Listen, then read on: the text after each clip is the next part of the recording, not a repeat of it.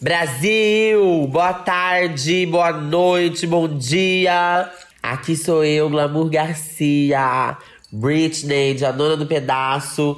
Gente, não perca esse podcast babadeiro, onde eu conto um pouquinho da minha trajetória profissional de uma forma muito carinhosa. Tá uma delícia. Tenho certeza que um dia ainda você é a dona do pedaço. Oi, eu sou o Eduardo Wolff. E eu sou a Paula Oliveira. E hoje, a Glamour Garcia é a nossa convidada do programa. Então fica com a gente para saber mais sobre ela e sobre a Britney. O Novela das Nove está começando, então com a palavra, né, como você falou, Paula Glamour Garcia. Eu bati um papo com ela, né, nos bastidores de A Dona do Pedaço, e ela começou me contando sobre a carreira dela. Vamos ouvir. Eu vou te dizer, eu tive uma entrega muito grande à arte da atuação, né? Eu sempre sempre, não é que eu sempre quis ser atriz, mas eu sempre tive esse ensejo, esse apelo muito forte comigo mesma de ser atriz e de estudar atuação. E a primeira forma que eu encontrei foi um grupo de teatro que eu ajudei a fundar na escola. Isso há bons quase 20 anos atrás, uns 17, uns, tá fazendo uns 18 já. Fundamos esse grupo de teatro e durante muitos anos esse foi o meu primeiro fazer e a minha primeira entrega, né, para atuação, não só para atuação nesse grupo, eu tive, né, eu fazia contra-regragem, eu era diretora, então eu tive assim, uma experiência muito legal. E eu passei no vestibular, né, direto no terceiro colegial, passei numa faculdade de artes cênicas, na qual eu continuei um estudo, né? Obviamente foi um momento de riqueza e crescimento gigantesco. E depois eu transferi. Transferi, na verdade, não. Eu, eu prestei vestibular de novo e fui fazer artes do corpo na PUC, que é um curso que tem como temática central o corpo como mídia de comunicação, ou seja, o teatro, a performance e a dança. E aí eu acho que dentro de toda uma trajetória que eu já tinha, a importância da corporeidade, né, do corpo em si, o que o corpo produz, o que o corpo fala, como o corpo se expressa, num sentido realmente é existencial mesmo, presente, não só simplesmente uma marcação. Então, eu realmente acho que é, muitas coisas estiveram, obviamente, na minha carreira e na minha trajetória como importância extrema. Mas eu acho muito importante delinear isso e entender que depois também da PUC, né, que foi onde eu fiz arte do corpo, eu comecei minha vida profissional. Comecei com primeiros trabalhos, né, menorzinhos. E ainda a primeira coisa que eu comecei mesmo fazendo em São Paulo foi show. Eu fazia muito show de dublagem, de strip. Quando eu ainda estava no começo da faculdade, estudando e, e, e, já queria fazer as coisas, e já, já queria me desenvolver. Então eu comecei, é, não tem como não dizer, contar mais um pouquinho, né? Depois que eu fui para São Paulo, essa estada na PUC, ela foi concomitante com uma série de experiências já no hibridismo de linguagem do que é a atuação e do que é o teatro. Eu, como mencionei, eu fazia shows, né? Porque eu queria fazer. E nisso eu conheci muitos produtores musicais da noite paulistana, muito importantes, que me deram um espaço muito interessante. Eu falo desses shows porque eles eram shows que eram durante as festas, mas que eu preparava, na verdade, uma cena. Para mim era assim que eu criava. Não, o show é uma cena, mas eu tinha uma outra espécie de composição. E com esses shows que eu tava fazendo, eu fui usando essa linguagem em outros trabalhos que eu fazia de forma coletiva.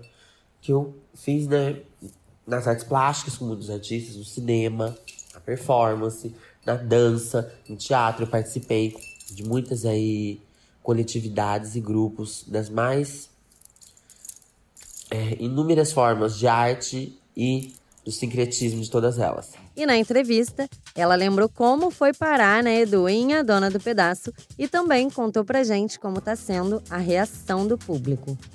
Eu, graças a essa experiência, dessa trajetória aí de 18 anos, o Alcir Carrasco pediu que eu fizesse um, um teste.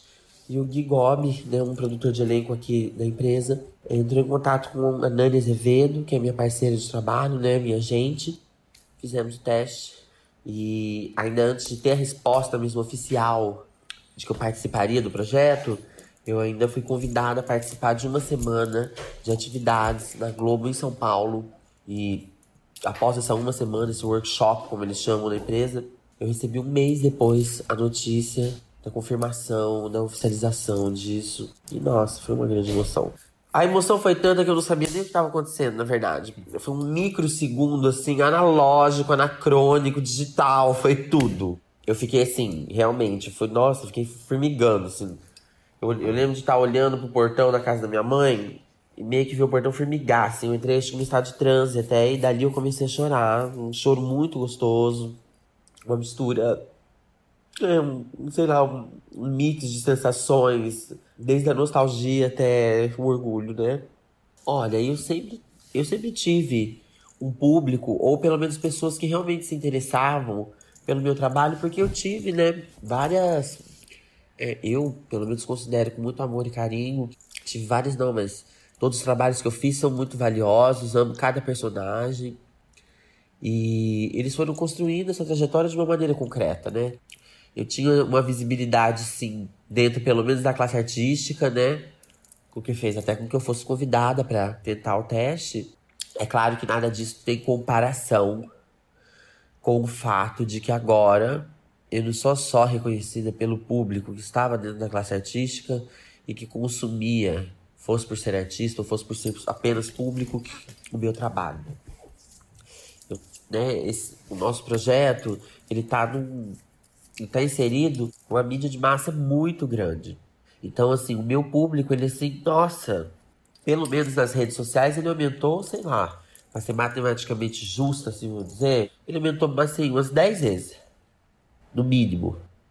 E eu sinto que, assim, o mais, é, um dos pilares agora, né, desse público é a comunidade LGBT. Mas, na verdade, não é uma coisa isolada dentro desse fenômeno. As pessoas também que não são LGBTs, acho que estão tendo a oportunidade de ver através da vida da Britney um ABC bem didático. Eu acho colossal, na verdade. Colossal mesmo. Esse carinho que a Britney cativa no Brasil inteiro. Porque eu, Daniela, acredito que o instrumento carinho ele é muito mais efetivo do que outras formas de instrumento. Então, agradecer, obviamente, né?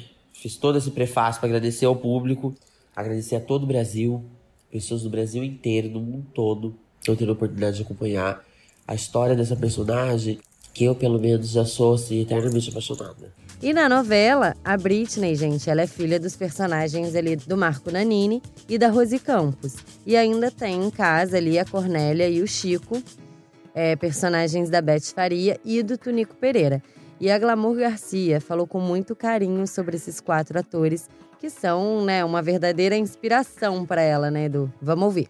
Eu acho, assim, eu acho não, eu te afirmo, assim, respeitando o próprio amor e o carinho que eu tenho à profissão, que eu tenho, tenho muito orgulho de ser atriz e tudo o que isso significa, sendo uma mulher trans, sendo uma artista brasileira. Tenho muito orgulho de bater no peito e falar, eu sou atriz. E uma das coisas que eu mais amei em ser atriz sempre foi poder é, contemplar o trabalho de grandes artistas, né? Eu tenho uma admiração muito grande por muitos nomes da arte brasileira, mas eu acho que sim, eu posso morrer exatamente agora nesse sentido, entendeu? Porque pessoas que eu admirei a minha vida inteira, que fazem parte da história, não é só do teatro brasileiro, é da arte brasileira, fazem parte da história do comportamento brasileiro, pessoas que mudaram mesmo ali no seu dia a dia, com o seu trabalho, é, Nanine e Tunico não tem o que falar, né? São pessoas que eu amo. São pra mim, assim, nossa. E meu, Sueli, Beth e Rosi são também pessoas, assim, que, sei lá, como mulher, dentro de alguns princípios feministas que eu acho que eu carrego comigo, graças a Deus, a Nossa Senhora, na verdade, eu acho que elas. É, também não estou desmerecendo os meus. Meu paizinho, meu tiozinho, mas é muito lindo essas mulheres assim no auge da vida e no auge da carreira, porque assim, o trabalho delas eu acho que é tão maravilhoso, tão maravilhoso que estar presente com essas pessoas em vida no meu fazer profissional era só uma mera fantasia. Eu aqui humildemente vou falar, é muito gratificante, sabe? Mas não gratificante no sentido vazio.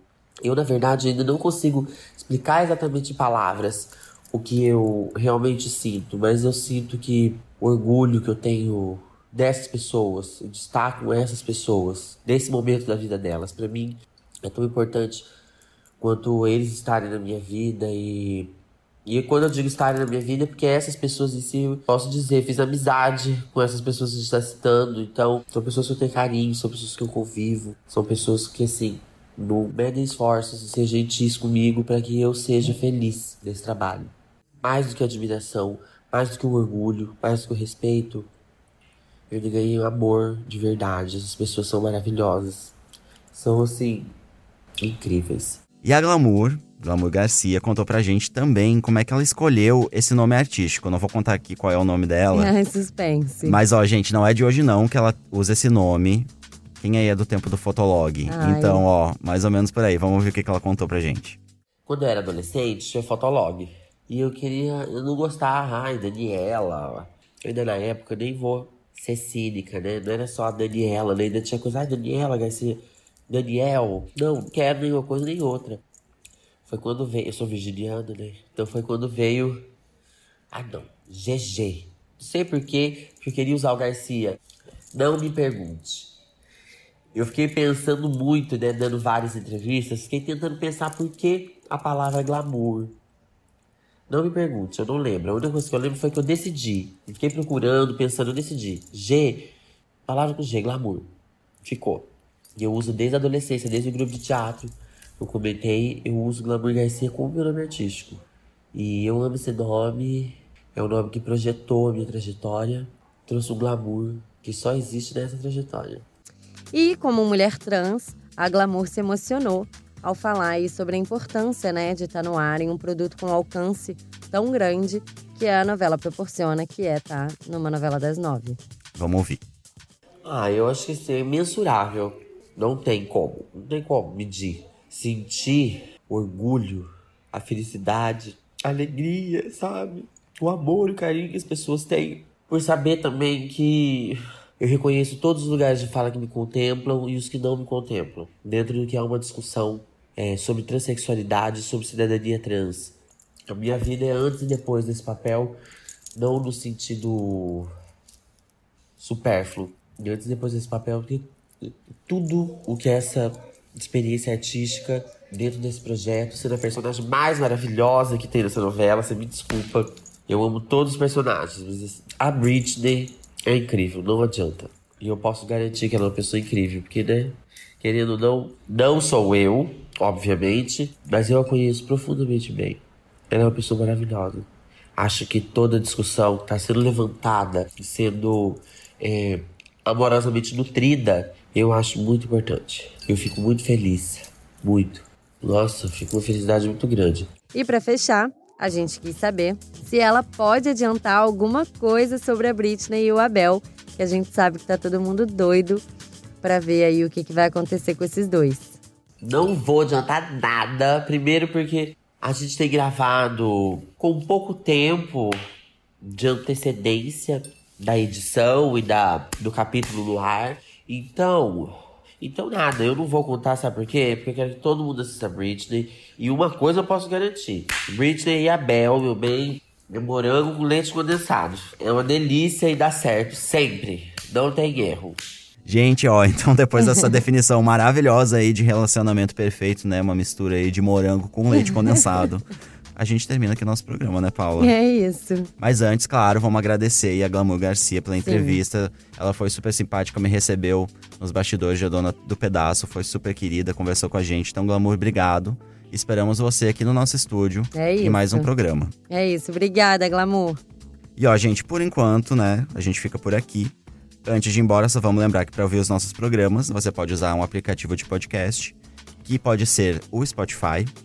Você vai procurar por A Dona do Pedaço ou Novela das Nove, né, o nome do nosso podcast, vai encontrar lá a gente, vai seguir ou assinar e vai receber notificação quando tiver programa novo. Então, ó, façam isso, que toda semana, três vezes na semana, né, segundas, quartas e sextas, a gente vai estar aí no seu, no seu celular para contar as novidades sobre a novela. E a gente também tá no G-Show, né? Então, Sim, isso que eu ia falar. A gente sempre avisa, né, para seguir o arroba G-Show nas redes sociais, gente. É só procurar mesmo por arroba G-Show e fiquem de olho em A Dona do Pedaço na TV, no Globoplay e nas novidades sobre a trama do G-Show. Também é sempre bom lembrar para seguir um perfil maravilhoso chamado arroba Estilo Vivi Guedes, que é incrível.